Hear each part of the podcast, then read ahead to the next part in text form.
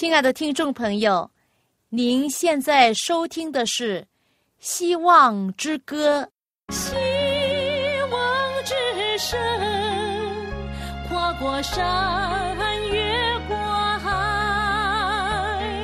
希望之声，传送上帝的慈爱。从今后，不再徘徊。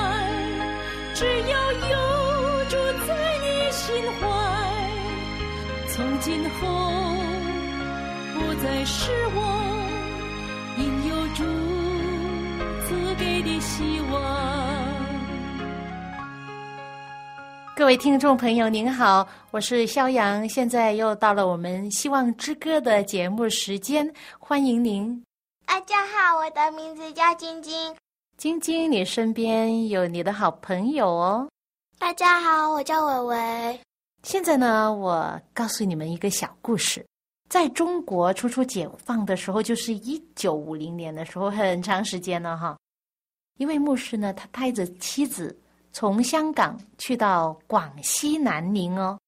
那他担任当地的教会的领袖，那还有呃当地教会。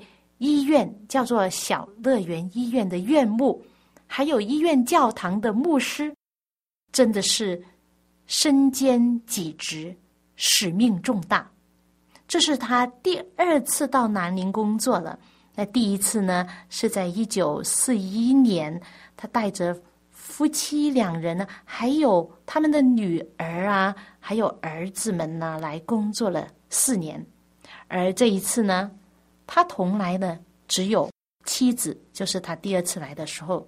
那因为他的儿女们都已经长大了，出嫁的、读书的，还有工作的。那他们有五个儿女，其中一个呢，也在大陆哈，不过呢，却离他大约八百公里这么远的，在呃湖南长沙双亚医学院呃读医科。还好，当这位牧师跟他的妻子。来到南宁的第二年呢，这个儿子呢医学毕业了，那之后呢就要求来到父亲所在的小乐园医院习食，然后工作。那能够和父母亲在一起为教会工作，多幸福啊！那不久呢，这个儿子呢就认识了一位从广东来读护士的漂亮的女孩子，那他们就成了好朋友。那他们两。两方呢都是嗯广东人，所以一聘即合。那他们就结婚了哦。那结婚之后呢，不久呢，他们就有孩子了。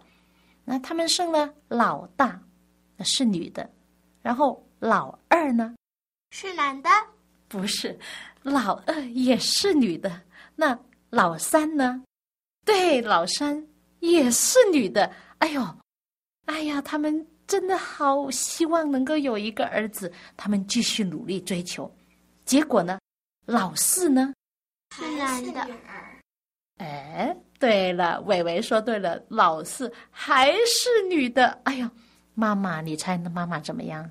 很难过。妈妈哭了，哭了。然后爸爸就安慰他说：“爸爸说什么？他说，啊，男女都是一样啊，都是上帝赐的。你猜猜。”那个第四位的女千金啊，四千金啊，第四个最小的是谁呀？就是你，你相信吗？那就是我了。对呀，那就是我了。那其实啊，当时呢，他们一家人呢过着很和谐的生活。不过好景不长，家人特别是祖父啊，我的爷爷经受了不少的政治运动和逼迫。还有考验，受了很多的苦，但是呢，相信上帝所应许的苦难不会超过人所能忍受的。在五十年代啊，五十年代初，我们教会医院呢被政府接管了，那教会呢也大大受了影响。在安息天聚会的时候，原来你猜猜有多少人？有很多人，一百二十。嗯，有两百多人。哇！那一下子降到多少人？因为政府接管了，然后很多人呢就怕了。没有啊，只有五十、二十到三十人。啊，所以你想象，很多人原来二百多人，一下子安息天聚会才有二十多或者三十人，因为呢，在困难的时候就可以考验出谁是真正的基督徒，谁是忠于上帝的。不久呢，在教会呢就出现状况了哈，在中国大陆的教会的组织呢被取消了，因为中国。不能允许教会的机构存在。那当时呢，我的爷爷呢是一位很忠心的牧师哈，在完全没有薪水的情况之下，继续为上帝工作，达八年这么长，直到他被打成右派为止。其实我的爷爷没有做什么，不过很冤枉，就因为他的信仰，他们呢就认为他是反革命的，所以呢就把他打成右派。那时候呢，嗯，中国有一个很大的呃运动，可能听众朋友你也知道，就是文化大革命哈。开始的时候我才五六岁，但是我记得哈，在没有教会的情形之下呢，我妈妈呢召集我们四个呃姐妹哈，就围坐在床上，就听她讲故事。你猜猜他讲什么故事吗？圣经故事，对他讲了很多圣经故事给我们听哦，然后也教导我们怎么样，教导我们祷告，学习祷告，这很重要哈。无论我们遇到什么事，我们要学习祷告。当我十几岁离开了上帝的时候，家人的祷告在我生命中起了很大的作用。在五年没有上帝的人生之后，我被上帝的爱所感动，被妈妈的祷告所感动。我又回到了上帝的怀抱里面，这是上帝奇妙的恩典，你知道吗？一位做母亲的祷告，做母亲怎么样培养他们的孩子学习祷告、学习信靠上帝，这是生命的关键。就好像在圣经里面《真言书》的几章几节啊，《真言书》。二十二章六节，对所说的一句话，嗯，这句话是怎么样说的？教养孩童，使他走当行的道，就是到老他也不偏离。对哦，就是了。记住哈，如果孩童你们学会了当行的道，到老都不偏离。好现在呢？现在我们来为你们播出一首歌。啊，是晶晶自己唱的哦。这首歌的歌名叫《我是主的小羊》。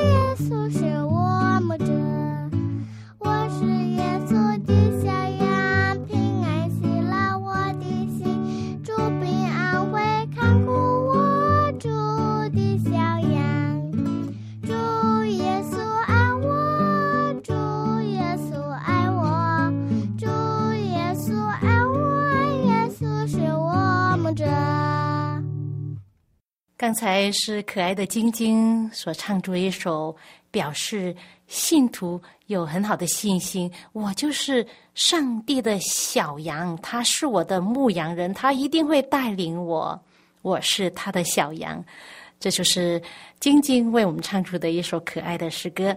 谢谢晶晶。那小朋友呢就要出去玩了，他们不能坐很久哈。我们继续。我们圣经里面的人物故事，我们就讲到以色列人从迦南地就搬去了，来到埃及。由于约瑟对埃及全国的贡献，他们呢就得到很肥沃的土地，在歌山地在那里居住，而且也得免一切的捐税，并且在饥荒的年代得到充分的粮食。法老王就是埃及的王帝，公开承认，在各个因为饥荒而国势衰微的时候，埃及之所以能够丰衣足食，乃是因为约瑟的上帝的恩典。埃及王也看出约瑟的精明强干，使得国家极其丰富，所以呢，他出于感激的心，多方的厚待雅各的家。但是岁月如流，埃及全国所深受尊重的那位伟大的人物约瑟，以及他的功劳并蒙福的那一代人呢，他已经去世了。圣经告诉我们说，有不认识约瑟的新王起来治理埃及。其实啊，他并非不知道约瑟对国家的贡献，而是不愿意加以承认，并要尽可能呢使之淹没无闻。他对他的百姓说：“看呐，这以色列民比我们还多，又比我们强盛。来吧，我们不如用考绩来待他们。”恐怕他们多起来，日后若遇上什么战争的事，就联合我们的仇敌来攻击我们，离开这地去了。是的，这时候以色列民人数已经大大增加，极其强盛，满了那地。他们仍然保持着自己独特的民主，在风俗与宗教上与埃及人是完全不同的。现在他们的人数增加，引起了法老和他的百姓的恐惧。如果把他们赶走，又不是上策，因为以色列民中啊，有许多人是精明强干的工人，他们曾经为国家增加了大量的财富。埃及王需要这样的人来建造他富丽堂皇的宫殿和庙宇。埃及人严严的使以色列人做工。使他们因做工觉得自己的命很苦，无论是和泥做砖，或者做做田间各样的工，在一切的工上都严严的待他们。圣经说，反而这样子呢，他们是越发的苦待他们，他们就越发多起来，越发蔓延。是的，埃及人希望用苦工来辖制以色列人。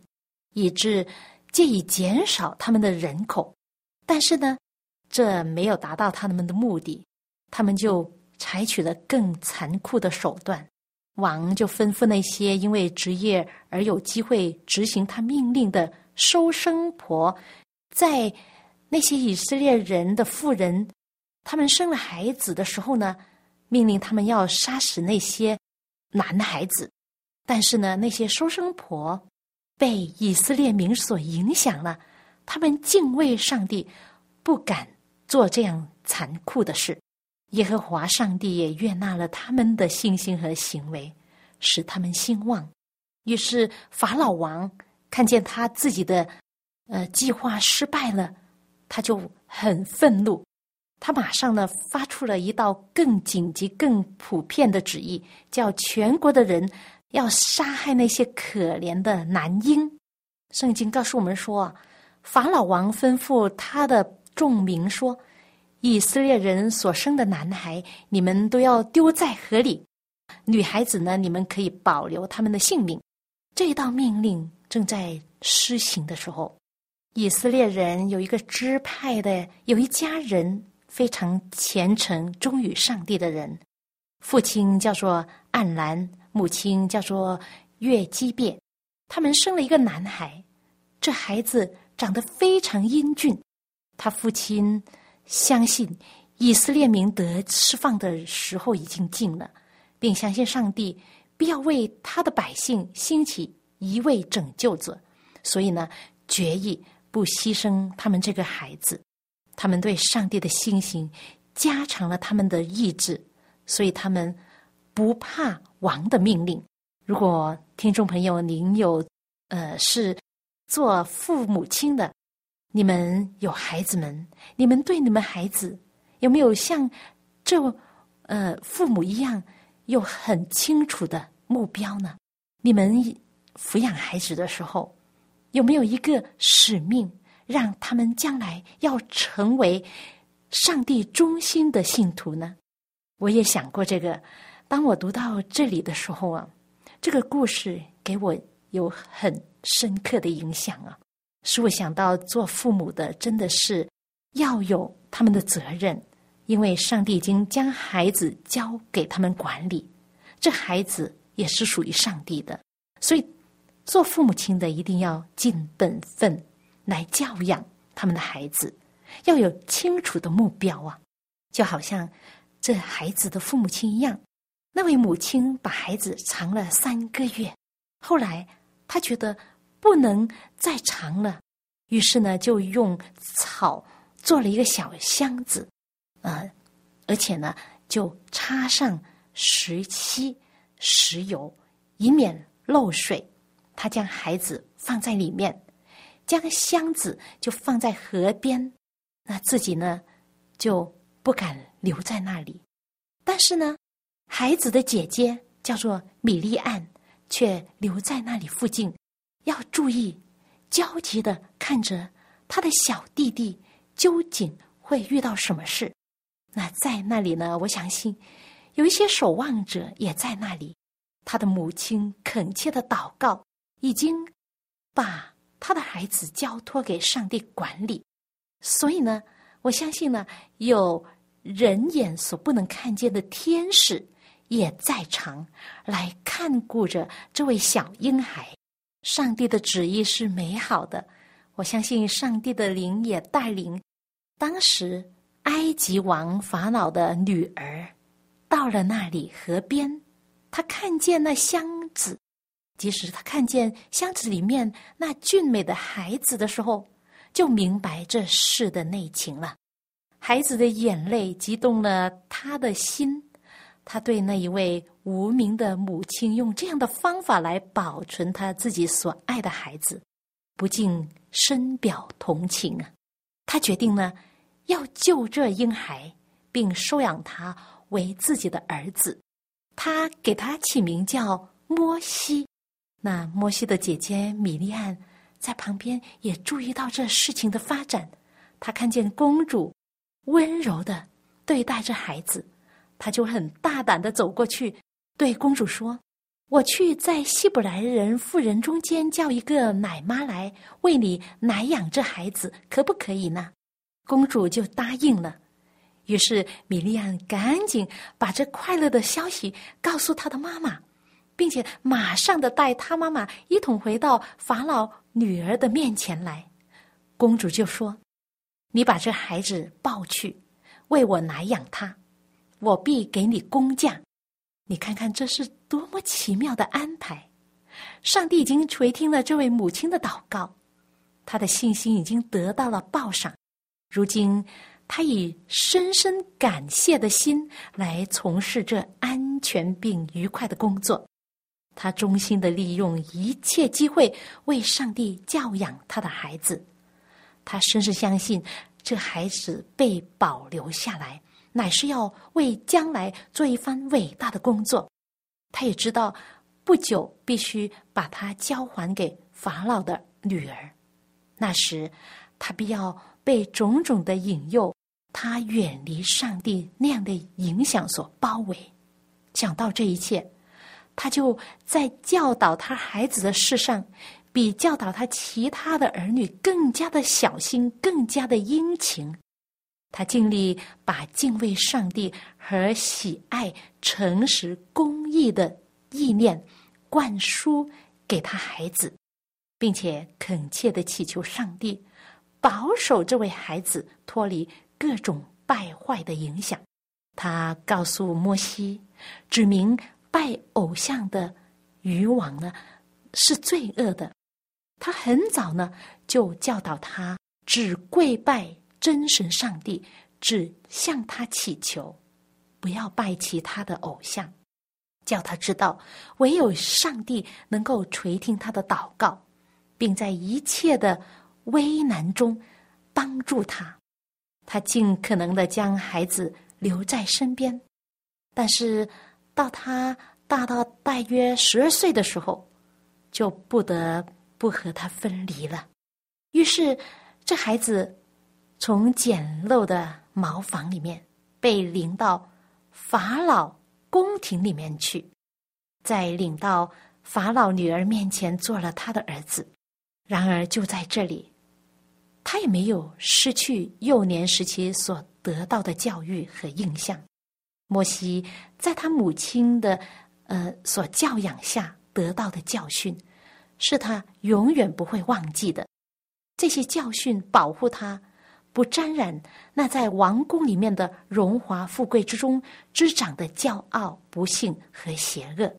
这位希伯来妇人摩西的母亲，虽然是一位奴隶，可是呢，她影响的效果是多么的远大。他儿子摩西的整个人生，以及他做以色列领袖所完成的大使命，足以说明一个信靠耶稣基督的母亲的工作是多么重要。没有什么工作足以与这个相比的。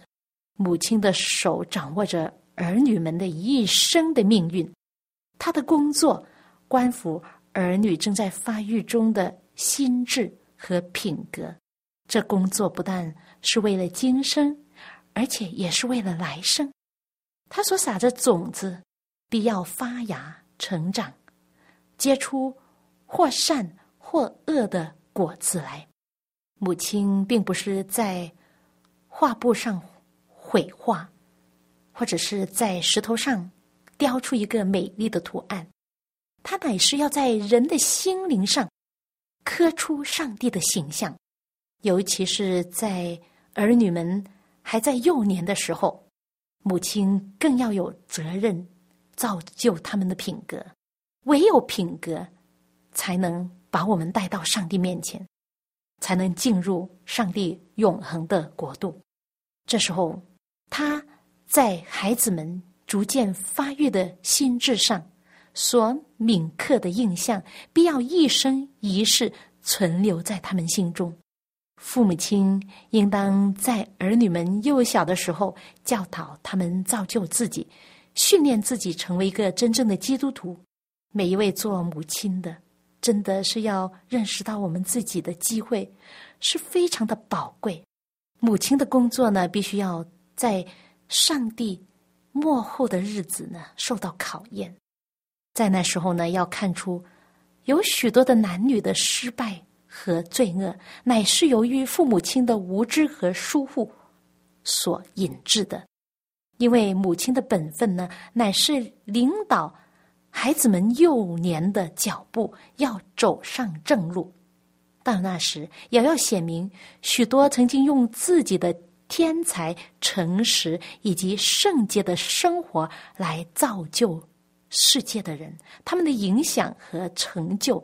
的主要原因呢，乃是有赖于他们那信靠耶稣、时常祷告的母亲所灌输给他们信仰的原因。亲爱的朋友，如果您是一位父亲或者是母亲的话，记住今天我所分享给你的这个信息：要信靠上帝，把你所有的放在上帝面前。连同你的儿女，让上帝的智慧与你同在，你就有能力、有智慧教养你的孩子。这是很重要的一门功课。是的，上帝是爱，他接着我们做父母的，能够看见孩子的长大，能够赋予爱，让我们也学习这样的爱。亲爱的朋友，您愿意？继续的学习，继续的付出你的爱，不要疏忽对你儿女们的教导吗。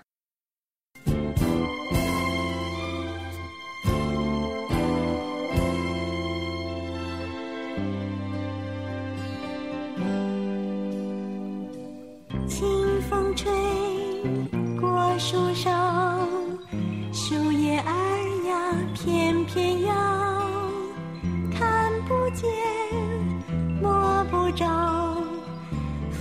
存在。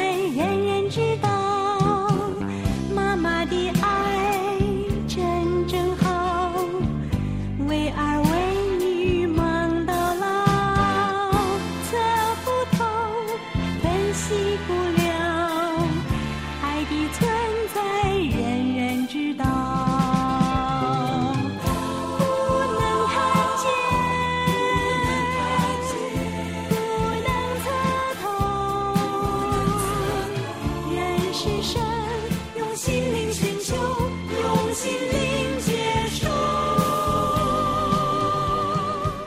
就好像风，就好像爱，就好像风和爱。当你亲身有了体验，自然不问存在不存在。